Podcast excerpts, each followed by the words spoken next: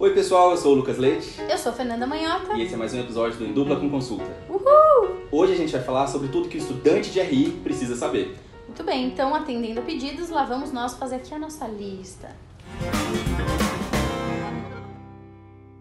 Aproveita que você está aí, se inscreve no canal, ativa as notificações, deixa sua curtida nesse vídeo, seu comentário, compartilhe com todos os seus amigos e segue a gente nas redes sociais nossas e do canal. Isso aí, meu povo. Né? Precisa.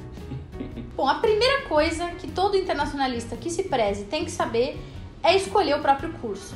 A gente está falando de uma área que é super, super jovem no mundo e no Brasil em particular. O primeiro curso de RI está fazendo 100 anos no mundo, lá na Universidade de Gales. Aqui no Brasil, o primeiro curso chegou na década de 70, em São Paulo, na década de 90. E os cursos têm várias especificidades. É lógico que tem uma base comum que dá sentido a todos eles, mas de certa forma existem identidades, ênfases que determinam qual é a vocação que você vai seguir depois de cursar relações internacionais num determinado lugar. Tem cursos mais voltados a uma carreira pública, de governo, diplomática, tem cursos mais voltados para iniciativa privada, para as empresas. Então, se tem uma coisa que todo internacionalista precisa saber é escolher o curso de acordo com o seu próprio perfil. No final do dia, tem área de trabalho para todo mundo, mas você tem que escolher um curso condizente com as suas expectativas. Então, né, meu povo, vamos escolher aí o curso, vamos pesquisar, vamos ver a grade curricular, vamos entender onde é que estão os egressos, vamos tentar mapear as características que dão sentido a uma determinada instituição. Isso também ajuda a definir se o curso é bom ou não é bom. De repente, o curso ele é bom, só que se ele não é adequado para o seu perfil, aí vai ficar meio frustrado, né? Então é importante pesquisar sobre o curso. Então, ó, segue a dica da Fê. O que que você tem que fazer? Primeira coisa, pegar a grade curricular. Olha todas as disciplinas que são oferecidas, quem oferece, procura o currículo desses professores. Olha se existe uma linha mais forte de atuação, se é para economia, se é para direito, se é para administração, se é para marketing, o que você quiser. Depende muito mais da sua vontade do que de fato o que está lá. Então, além de olhar isso, converse com o coordenador do curso. Marque uma reunião, por exemplo, com a coordenadora, troca uma ideia, pergunta tudo que o curso oferece. Não vai só porque o preço é X, ou porque é mais perto da minha casa, ou porque aparentemente na internet é a que mais se fala. Não. Procura a que condiz mais com o seu perfil e aquela que você vai se sentir mais à vontade. O local é muito importante. Vai lá, visita, vê as instalações. Depois disso tudo, aí sim, tira a sua conclusão. Outra dica: leva seus pais. Fala para eles verem onde você vai estudar, fala para eles conversarem com o coordenador. Isso ajuda também a família toda a tomar essa decisão, que costuma ser uma coisa muito compartilhada, são quatro anos da sua vida. Então é o famoso, tal curso é bom? Depende para quem. De repente pode ser bom para mim, pode ser péssimo para o outro. Esse negócio de que assim, tem os cursos estrelados, tem os cursos que segundo não sei quem é o melhor, tudo é muito relativo, especificamente em RI que tem possibilidades infinitas de atuação. Então, segue a dica. No final das contas, o que vai contar é o seu esforço. Isso aí. A segunda coisa são as habilidades e competências de um aluno de relações internacionais. Eu falo isso sempre em aula, que a primeira, a ideal, a que o mercado mais exige hoje em dia é o quê?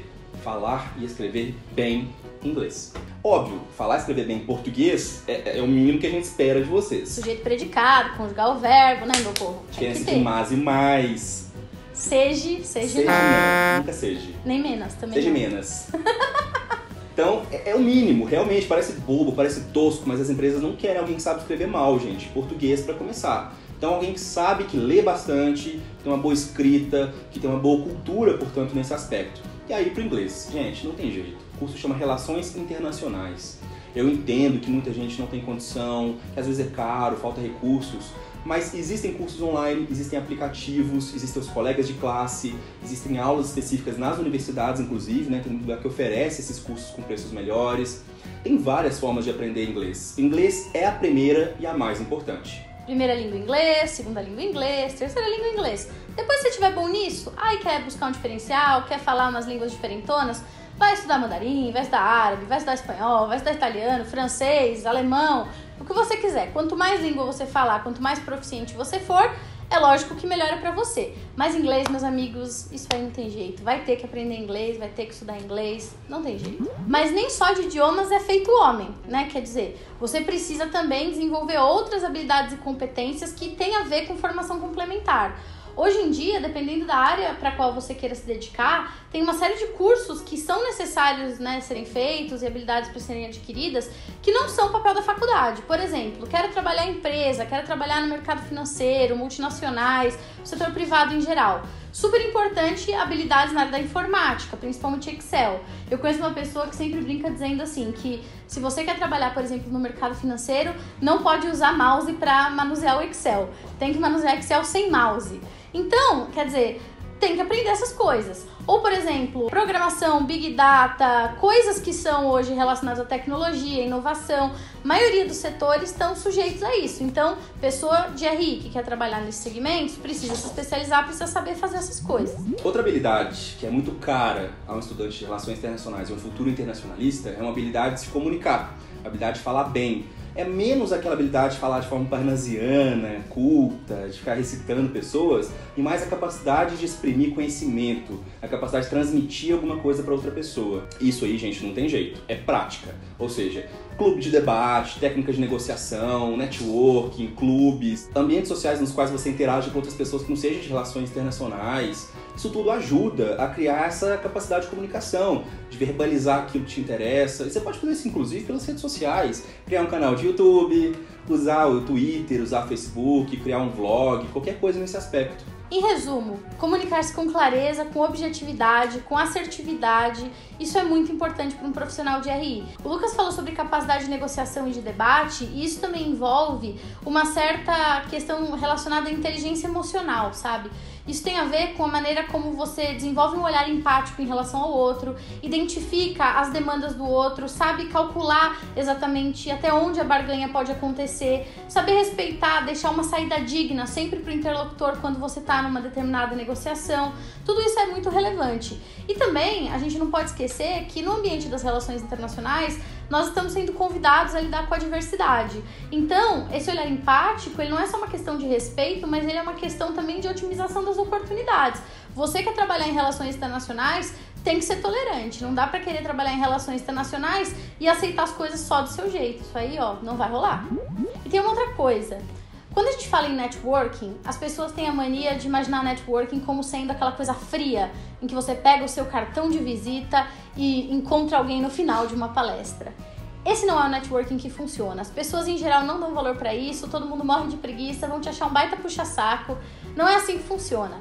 Networking de verdade é rede de relacionamento. Tem a ver com identificar oportunidades comuns, tem a ver com oferecer alguma coisa para alguém que eventualmente seja do interesse daquela pessoa e, consequentemente, receber daquelas pessoas coisas que sejam do seu interesse. Isso significa que é preciso saber desenvolver, saber aos poucos manter relacionamento. Não adianta você ter acesso e conhecer um bando de gente importante se você não cria uma metodologia rigorosa a partir da qual você mantém essas pessoas vivas na sua vida.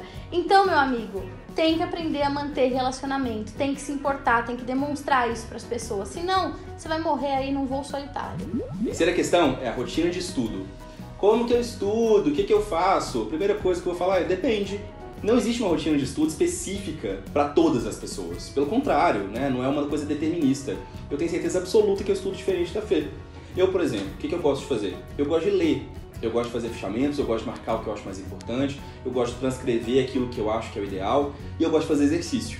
Às vezes também eu gosto de fazer o quê? Sentar e dar aula para mim mesmo daquilo que eu estou querendo aprender. Em geral, você fixa mais um conteúdo quando você usa várias técnicas combinadas. Se o professor deixar, grava a aula. Se você gosta só de ler, então tenta pelo menos fazer um resumo, um fechamento do texto. Se você acha que o ideal é falar, então tenta achar alguém com quem você possa conversar sobre o tema. Acha vídeos no YouTube, igual a gente está fazendo aqui sobre essa temática, se você é mais visual, se você precisa mais de esquemas. Tem gente que gosta de fazer, por exemplo, aqueles mapas mentais que puxa os conceitos, aí dos conceitos eles vão tirando as suas explicações. Cada um tem o seu jeito, você tem que encontrar o seu. Exatamente, eu sempre fui do time resumo, mas não era só resumo.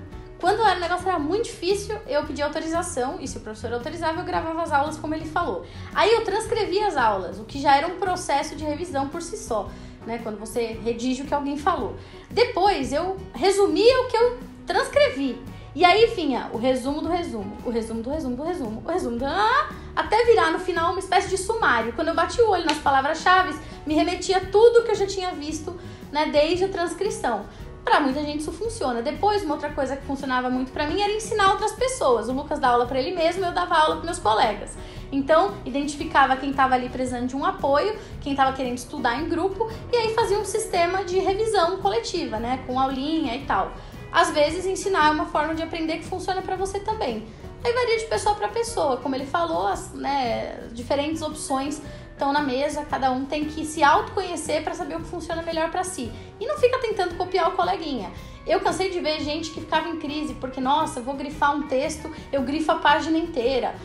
De repente, para você grifar texto não ajuda a memorizar ou a internalizar o conteúdo, vai para outra coisa. E tem um método que me ajudou muito no mestrado e no doutorado para focar também. Esse método é o seguinte: nunca pega para ler tudo de uma vez, uma hora ou mais de 20 minutos, você se desconcentra fácil. Faz leituras no seu ritmo durante 20 minutos, tira 5 minutos para dar uma pausinha, 10 minutos que seja, não tem problema, você determina seu ritmo. Volta, faz mais 20 minutos, para mais 10 e assim por diante. Enquanto isso, celular desligado, todas as outras redes sociais desativadas, pelo menos, né? Eu tive que fazer isso no meu mestrado, no meu doutorado. Essa dica é mais para quem está fazendo TCC, por exemplo. Mas se você precisa estudar para prova, tchau celular, porque ali tá rede social, tá procrastinação, tá tudo isso. E não tem jeito. Se você quer estudar mesmo, se você quer entender, para todos esses métodos aí, você vai ter que se desligar um pouquinho. Tem gente que funciona muito bem com música. Agora, tem gente que se desconcentra. Se botar uma música, o fulano começa a prestar atenção na música, daqui a pouco já tá comprando ingresso pro show do Ed Sheeran, entendeu? Não é pra fazer desse jeito. Agora, tem gente que bota uma música clássica, vai que vai. Meu amigo escreve até uma tese de livre docência. Vai de pessoa para pessoa também. É, eu acho que você não vai conseguir escrever nada ouvindo bumbum cantando, por exemplo, né? acho que não é uma boa.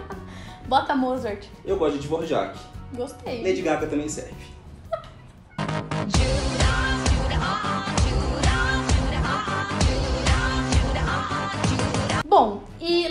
Além de tudo isso, você que vai estudar relações internacionais é uma pessoa em constante atualização. Por quê? Porque o mundo muda, porque as coisas acontecem numa dinâmica muito intensa e você precisa ter repertório, você precisa ter informação, você precisa estar situado sobre o que os grandes analistas da área estão falando e, evidentemente, ter como referência esses pontos de vista para também desenvolver o seu. Então, Leituras cotidianas é algo muito importante na sua vida. Se você é um cara que não gosta, um cara, uma pessoa que não gosta de ler, agora curso de Relações Internacionais vai ser um problema na sua vida, porque você vai ter que ler. E quando a gente fala em leitura, não é só a leitura do curso, a leitura da vida, de livro, artigo e tal. É a leitura de jornal, é a leitura de periódico, a leitura de uma série de outras coisas. Eu vou indicar aqui para vocês algumas coisas. Então, para começo de conversa, meus amigos têm que ler jornal. Não tem jeito. E de preferência mais de um jornal, de vieses diferentes, de é, origens diferentes, quem sabe até de países diferentes. Aqui no Brasil a gente tem, né, em cada estado um jornal principal de circulação é, majoritária.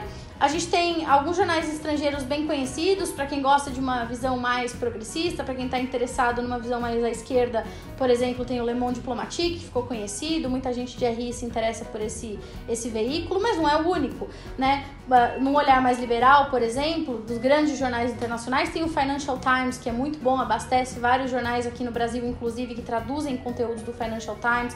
Tem os jornais americanos, né? Não vou falar dos brasileiros, mas enfim, os americanos, tem europeus, tem na América Latina uma série de outros jornais. Então, você que é de relações internacionais tem que estar acostumado a ler cotidianamente jornais de diferentes lugares e conhecer um pouco, pelo menos, quem são os articulistas, quais são os grandes debates. Isso não tem como passar batido. E tem também as grandes revistas, que não são necessariamente revistas assim de circulação é, semanal, mas que produzem conteúdos de muita relevância. Tem a The Economist, que enfim é polêmica, tem gente que gosta, tem gente que não gosta, mas é uma revista importante. A talvez mais conhecida da área de RI, a Foreign Affairs, né, uma revista que já há muitas décadas promove o debate na área de RI, reúne uma certa elite pensante né, do mundo desenvolvido, então é importante ler a Foreign Affairs, a Foreign Policy também trabalha mais ou menos esses conteúdos e assim vai. Estou citando algumas assim indiscriminadamente, que é para você que ainda não começou se estimular e ir pelo menos pelo básico. Engraçado que os alunos recentemente me perguntaram, professor, o que você gosta de ler para se informar? Eu respondi o seguinte: eu leio os jornais tradicionais que a Fia falou, né? Todos esses eu gosto muito. Tem os que vocês já conhecem, né? De grande circulação, Estadão, Folha de São Paulo, Globo, etc.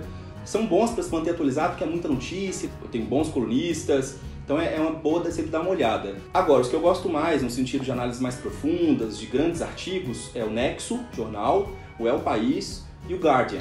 Eu gosto muito das reportagens que eles fazem especiais. E a Piauí aqui no Brasil também faz umas reportagens muito boas. Aí eu assino a Piauí, acho a Piauí, olha, eles estão de parabéns. É aquele jornal barra revista old school, com textão, com reportagem investigativa longa. Esses caras são bons. Piauí, patrocínio DCC, porque a gente gosta mesmo de vocês. Quero.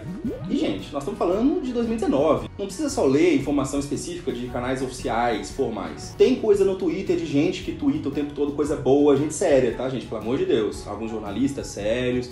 O do Intercept, por exemplo, faz muita coisa boa. Os jornalistas são muito investigativos, combativos, para quem gosta mais dessa área. Tem canais muito bons no YouTube, a gente acabou de recomendar num dos vídeos passados.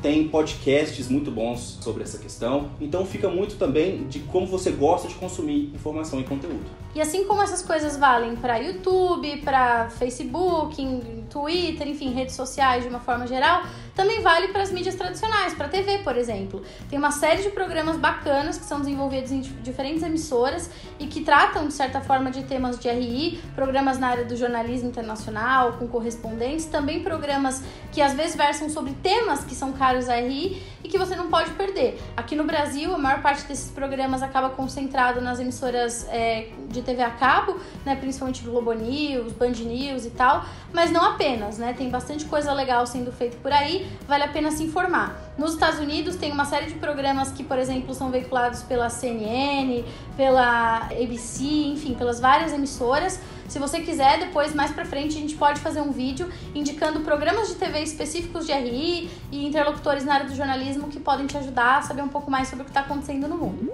E por hora, a última coisa que a gente vai recomendar aqui para você tem a ver com atividades extracurriculares. A gente falou sobre fazer cursos extras, sobre idiomas e tal, mas assim, mais do que essas coisas especificamente de formação, o curso de Relações Internacionais exige que você, indivíduo que está interessado em seguir carreira nessa área, estabeleça desde o mais rápido possível o seu foco. O curso de RI ele é multidisciplinar, ele é um curso que nunca vai te fechar portas, dificilmente ele vai te impedir de viver uma experiência profissional. É um diploma que não cerceia a sua capacidade criativa na hora de trabalhar, Porém, se você não tiver foco, se você não souber o que você quer de relações internacionais e como conquistar isso dentro da área de RI, talvez você fique perdido e demore um pouco demais para ingressar efetivamente em oportunidades que sejam da área. Então, como é que você define foco? Além de autoconhecimento, além de saber o que, é que faz sentido para você, você precisa direcionar, inclusive do ponto de vista de currículo, você precisa sinalizar para as pessoas quais são as coisas que te interessam, que tipo de pessoa dentro das RI é você. E atividade extracurricular é uma excelente oportunidade para determinar foco, identidade, ênfase e fazer de você um profissional que seja melhor facilmente identificado pelo mercado. Desde o começo do curso de Relações Internacionais, eu gosto de falar para os alunos que está nas mãos deles definir o que, que vai ser da vida deles e como vai ser a vida deles no mercado de trabalho. Por exemplo, existem cursos de extensão, cursos de aperfeiçoamento, cursos online, workshops, estágio. Você tem que fazer de tudo, mas de acordo com aquilo que você quer, que é o foco que a Fernanda falou. Vou dar um exemplo para vocês. Eu quero trabalhar numa ONG, quero trabalhar no terceiro setor. Ótimo, legal. Você vai sair fazendo especialização em mercado financeiro, em técnicas de negociação específica para lidar com câmbio, sei lá o que. Não. Pode até te ajudar eventualmente, mas seu foco tem que ser o quê? Comunicação, técnicas de negociação, como lidar com as pessoas, gestão de pessoas, como gerir recursos no terceiro setor. Você tem que ir mais ou menos afunilando o seu conhecimento. Você não pode ficar gastando seu tempo com coisas que você que provavelmente não vão te ajudar. Então, nesse aspecto, você tem que fazer o quê? Estágio no terceiro setor, conversar com essas pessoas, se informar, fazer os cursos, fazer workshops. Participar aprender, de eventos. Participar de eventos é essencial, descobrir quais são os eventos da área, quais são as pessoas-chave dessa área, conversar com elas, adicioná-las nas redes sociais, no LinkedIn, no Twitter, onde você preferir. Você tem que se mostrar que você é uma pessoa realmente interessada naquilo. E não adianta só fazer os quatro anos de faculdade, sempre ter gostado dessa área, ter assistido todas as aulas, ser um ótimo aluno e nunca ter tido nenhuma experiência. E aí, você vai fazer o que depois? A pessoa vai te pedir experiência. E aí a experiência vem justamente do estágio, vem daquele estágio não remunerado, que às vezes é tão difícil de fazer, mas que às vezes ajuda muito, vem do estágio que paga pouco no começo, mas que vai te dar um bom currículo, vem de conhecer aquela pessoa específica, vem daquele trabalho voluntário, Tudo isso ajuda a formar o grande pacote que vai te ajudar a se inserir no mercado. Então vamos pensar o seguinte: olha, conhecimento nunca é demais, cursos de extensão nunca são demais, eles são rápidos, costumam ter um preço muito bom e são bem específicos. Workshops de eventos, por exemplo, da Associação Brasileira de Relações Internacionais, dos grandes encontros, tudo isso pode ajudar. Você tem que descobrir, né, isso você faz ao longo do curso, a, com que tipo de pessoa você quer trabalhar. Se você quer trabalhar mais, por exemplo, numa sala só sua, sem conversar com muita gente, se você quer trabalhar com o mercado financeiro e ter uma vida mais agitada e ter essa coisa toda de não ter muito horário para as coisas, se você quer área acadêmica e, portanto, focar já em iniciação científica, monitoria, artigos publicados em revistas de iniciação científica, tudo isso, portanto, esses passos dependem muito mais do que você quer. Também de quem você é. Às vezes a gente erra, ou pelo menos acha que erra, sofre quando faz alguma escolha, porque na verdade a gente não se autoconheceu antes. Então, poxa, eu adoro me comunicar. Eu sou uma pessoa que valoriza a flexibilidade de horários, por exemplo. Se me botar para trabalhar num lugar sozinha, fechada dentro de uma sala e, diz, e me disser que eu tenho que trabalhar das 9 às 6, vou morrer de tédio. Talvez eu não dê o meu melhor. Então, vai se descobrindo e tenta identificar que coisas você precisa fazer para chegar onde você quer estar logo logo. Outra coisa, Quatro anos de faculdade passa muito rápido. Isso significa dizer que se você puder fazer um intercâmbio, ou até mesmo dentro do país, fazer alguma coisa, alguma atividade que você tenha que trancar ou esperar um tempinho, faz. Não tem problema nenhum alongar um pouquinho o curso, gente. Às vezes é o que define tudo o que você vai fazer dali pra frente. Então fica essa dica. Se você pode fazer cursos, se você pode viajar, se você pode descobrir alguma coisa, trabalhar com alguma coisa diferente, vai fundo não tem preocupação com a questão da demora e do tempo. Todo mundo vai se formar eventualmente. Exatamente. Internships são muito bacanas para RI, tem um monte de organizações e, enfim, diversos setores que oferecem bolsas, fellowships.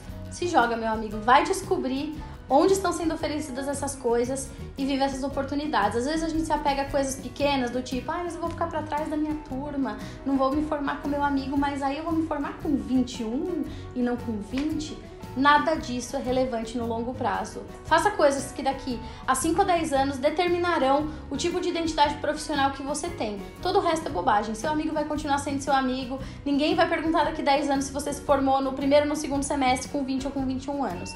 Vai que vai. Bom, então é isso. A gente deixou aqui algumas dicas. Esse vídeo ainda vai ter muitos desdobramentos. A gente pretende responder as perguntas que estão acumuladas aqui no canal. Se tem mais alguma dúvida, deixa aí usando a hashtag EDCC Responde. Para nós foi um prazer dividir um pouco das nossas experiências. A gente espera que tenha sido útil, que estimule alguém aí. Deixa aí pra gente o seu depoimento também se você tem alguma coisa para acrescentar. E até o próximo programa. Muito obrigada e até, até mais. Tchau, tchau.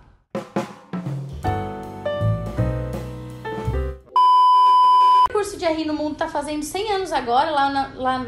Nossa, meu. que merda. Nossa senhora, buço. Suave. Deus. Essa virilha do capeta. que fase. Nossa, que bosta. Não tem um ar-condicionado essa merda, essa casa. Aí, pessoal. Vamos ajudar a monetizar o canal que ele precisa comprar um ar-condicionado urgente. Tá muito, muito precário. Ó. clubes sociais, né? No sentido. Não, clube social não, não foi o que eu quis dizer. Não. Duas coisas que eu nasci, pra ser pobre e morar com calor. Geralmente vem associado. É junto. Por isso que eu sou a favor de socialismo, gente. Porque aí todo mundo vai ter direito ao ar-condicionado. Sabe? É o meu, minha, meu ar-condicionado, minha vida.